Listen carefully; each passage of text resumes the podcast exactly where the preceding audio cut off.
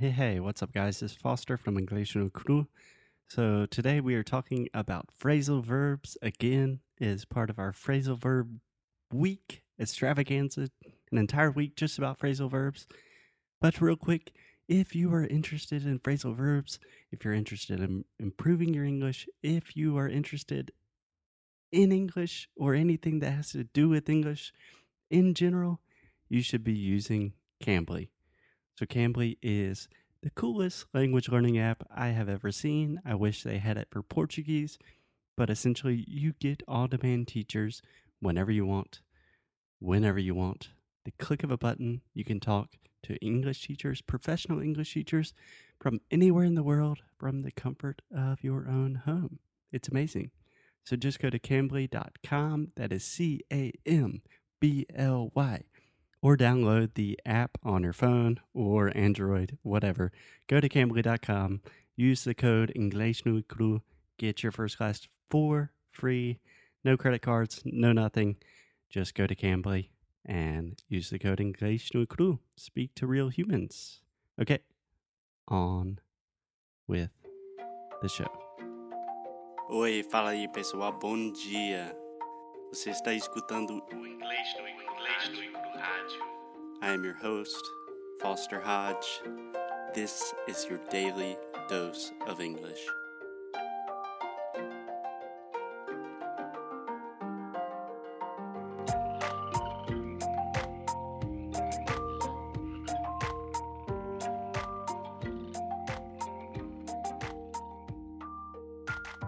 Hey, Alexia, what's up? What's going on? Happy Hump Day.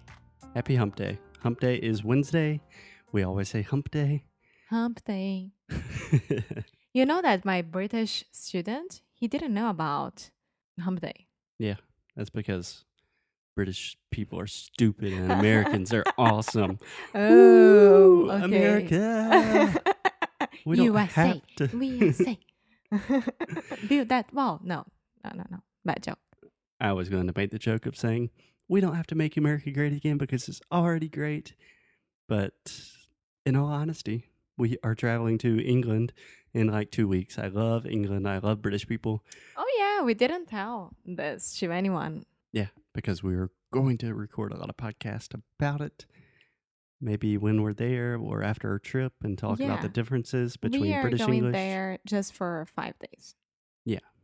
What are we doing there? what suspense? What a surprise. Um, my best friend sir is is getting married. Your best friend? Yeah. I thought I was your best friend. Oh yes, you are. You're my best friend. Obrigada, amor. so my best friend is getting married, and it was like this. One month ago, he sent me a message on WhatsApp saying, "Are you in Portugal?" Just because Luis and I we decided to get married, would be nothing that big. We'll go there at the how do you say cartório? Uh, I think courthouse. yeah, to the courthouse. Will take only half an hour. But if you guys want to come, that's fine, no problem. And I was like, what? How do you say me like this? Like it's do- very How important. do you tell me that? Yeah, it's very important. And then we are going because here in Europe, airplane tickets inside Europe are very, very cheap. So Airplane tickets. Yeah. Yeah, I would say airplane tickets in Europe or just flights in Europe are super cheap, yeah. at least compared to the US and Brazil, Oh yeah. especially Brazil. Especially Brazil. It is pretty pricey to Yes. travel by airplane in Brazil. So we are going there. We are going to party for five days. So Going to party for five days. oh yeah, Meu Deus. Oxford, Harry Potter. Are you kidding me? My British accent will be so amazing. okay, Alexia, before you get too excited, let's just calm down. Let's take a deep breath and let's continue talking about phrasal verbs because this is day three of phrasal verb week. Boring. I want to talk about Harry Potter. No, we're not. we're talking about phrasal verbs with the verb to pick. And I don't want to pick on you, Alexia, but I have to. you do that a lot. Yeah. So, first, do you know what to pick on means? Yes. What does it mean? To me chatear. Not really. Yeah. Could you say that? Aham. It was Aí você still- tá me chateando. Oh, para com isso. Yeah, but honestly, to pick on someone is like you're bullying someone. Okay, you don't do that to me. So when you're Mm. picking on someone, you have to think about someone is picking on someone else. Okay, so it's a bad thing. It's generally a bad thing. It's like you're making fun of someone or you're being mean to someone. Got it. Like I always heard my mom say to my brother, I have an older brother, is like, stop picking on your your younger brother. Stop picking on Foster. Like, thanks, mom. Yay. Does that make sense? yes. So can you give me a, an example? Mm, stop picking on me when I make English mistakes. Yeah. So I will never stop. I cannot stop. It is in my blood as an English teacher. So can I correct you? Yeah. This isn't really a correction, but to pick in general, to pick is one of those like weird verbs that has a lot of different meanings in English, but it is a son du e. Mm-hmm. So I'm not saying peek. To peek is like to have a quick look at something. To pick is normally to choose, to select, has a lot of different meanings that we'll talk about now, but it's eh, eh. Okay. Okay, we have recorded an episode on that before in the past. I don't remember what episode, but I'll put it in the show notes. And when someone is very picky, Yeah, so they're not peaky, they're no. picky. So that's that's what I want to understand. To be picky is like ah, é fresca com a comida. Yeah. Okay, so it's not picky. It's picky. yeah, that's a great example. So if you say someone is picky, the first sound is p, eh, eh, and the second sound, the second vowel sound is e, picky. Mm-hmm. You're not saying picky. you're not saying picky, you're saying picky. Picky. Perfect. Almost perfect. I would say perfect. okay, so Alexia, we know that to pick on someone is to kind of be mean to someone, fazer um pouco de bullying. What about to pick out? To pick out is when you are in high school or elementary school, and then you always have that thing during educação física, Yeah, Normally, we just say PE, which is physical education. Okay, during PE, that people are choosing their teams, right? Yeah. So you have to pick out people. Yeah, in that case, you could actually just say pick people or pick out people. Mm-hmm. So, in general, pick out is when you are choosing something from a group of things. Yeah, I want to pick out a new pants from Zara. so, in general, Alexia, one more time, I'm going to be picky today. I would say pick out a new pair of pants. Okay, We don't say a pants in sorry. English. I thought about saying trousers, but I knew that it Good would correct God, me. with the British English today, Alexia, I am back on track.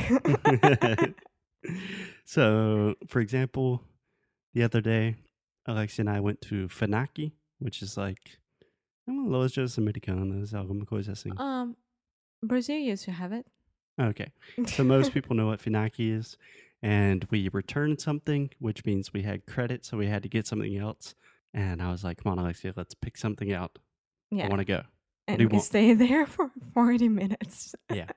But I'm like, hey, Alexia, pick out a book for your dad. That means there's a group of books. Choose one. Let's go. I'm hungry. It wasn't my fault at all, but that's fine. So pick out is just to choose something from a group of things. So let's spend the rest of the episode talking about a super diverse, some might say complicated phrasal verb, but to pick up. Pick up. So Alexia, give me your first impressions. What would you say pick up means? Um, What is the first example that comes to your head? to buscar. Yes. So pick up a person. You can use this in kind of a weird sexual way and say like, oh, he's picking up a girl at a bar, which means he's kind of Hitting on. yeah, very similar to hitting on, flirting with, Mm-hmm. something like that. He's trying to get a girl to trying to convince a girl to come home with him. But that is not common and it's 2018. So, we are just going to talk about picking someone up that's from a place. Mm-hmm. So, Foster, be ready because I will pick you up at 8, Yeah. Or what time do you want me to pick you up? at 7. I thought you said at 8. I just changed.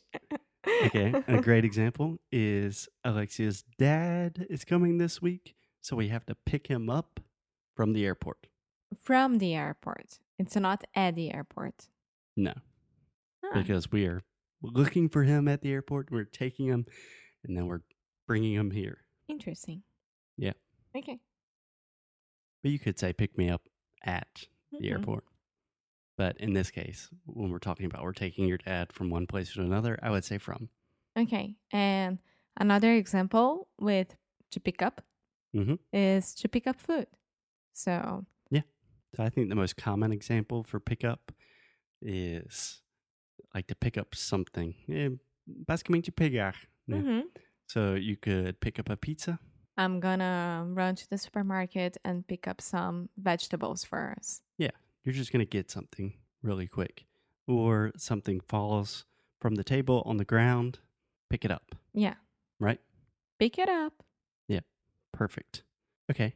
So probably a less common one is when you pick something up is you learn something. Mm. Do you know this one? No. So, for example, someone says, Alexia, how is your Spanish? You could say, I'm picking it up, which means I'm, I'm learning. Or a real example, we traveled to Argentina, Uruguay, and Chile last year. And I could say, ah, Alexia picked up a good bit of Spanish during our trip last year. Yeah. Or you are picking up a lot of European Portuguese right now. Yeah, Yeah. exactly. I could say, like, I picked up a more Portuguese accent in Portugal. No, you didn't, but that's fine. Don't do that. Alexia saw my face wanting to speak and kind of imitate Portuguese people, but I won't. It's horrible. It's the same as me trying to imitate British accent. Mas não é amor. Okay. Os portugueses falam bem diferente do que os brasileiros não têm nada a ver. I can't handle this. Tu estás maluca. a voz, a voz ficando mais fina. Tu estás er maluca. Obrigadinho. Já parei. Tá. Beijinhos. Beijinhos. Obrigadinho. Okay, so to pick up something is just to learn a little something. Cool? Cool. So we have to pick up. You can be looking for someone and you're going to pick them up somewhere. You can pick up a pizza. You can pick up some knowledge, a little bit of Portuguese or English. But you can also use to pick up in the sense that things are getting better, they're improving. This Okay. is something I heard in business school all the time. Normally, when we're talking about sales or like a market, you can say it's picking up. So sales usually picks up during Christmas. Sales pick up. Ah, so sales during Christmas picks up. No, Pick pick, up. Sorry. There's more than one sale. Yeah. pick up a lot. Yeah. So you could say during Christmas or before Christmas, sales generally pick up. Okay. Or in general, sales pick up in the winter. Perfect. That means there are more sales. okay. Yeah. Not true in the case of English no cru, but that is a different story. So you could say, for example, the US market is picking up after the recession. Mm-hmm. It's just getting better. It's improving. and I hope that Brazil pick up Picks up. picks up after the next elections. Yeah. Okay. I highly doubt it, but I don't want to talk about these elections right now. Okay, we won't talk about it. And I'm picking up on a little sarcasm in your voice. so that's a perfect transition to the last and probably most difficult use of pick up is if you pick up on something, that means you are perceiving or noticing something that is probably not so obvious. yeah, like irony. Um, how do you say like black humor? Yeah, you could say dark humor. Yeah, dark humor. Yeah, exactly. So if you say, like, I'm picking up on a little bit of irony, or I'm picking up on some sadness in your voice, is everything okay? Foster, am I picking up some irony? Irony, no, irony in your voice. Yeah, I'm being very ironic. Ay, ay. So I think that's a good place to end this episode because recently, the same trip to Fnac, I really wanted to buy an Alanis Morissette CD because we had five extra euros and Alexia would not let me buy it, but I wanted it because we don't have our like an iPod, iPad, or iPhone connection in our truck. So we have to use CDs because it's 1990s. or the normal radio station, which I love it. The radio station in Portugal. What's the name of it? é, comercial. Comercial. Eh, é, tem 10 músicas no máximo. É uma merda. Eu queria escutar Alanis Morissette. Na, na, na, Isn't that ironic? Don't you think? It's like rain. Okay, Alexia, I'll see you tomorrow.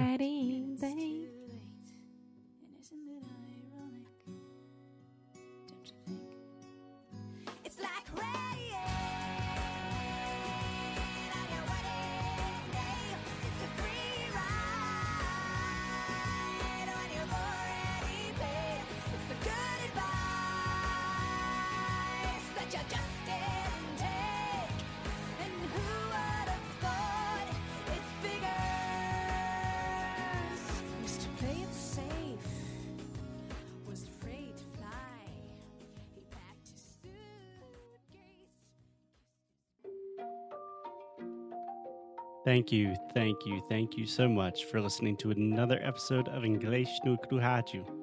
If you like what we do, if you want to support the show, please check out EnglishNoCru.com. At EnglishNoCru.com, you can find everything from the worksheets for these episodes to learn all of the best pronunciation, vocabulary, grammar, real English, the way we speak it on the streets. You can also do personalized private coaching sessions with me in our pronunciation course, Sound School. Most importantly, keep up the good fight and lose well. Até já já.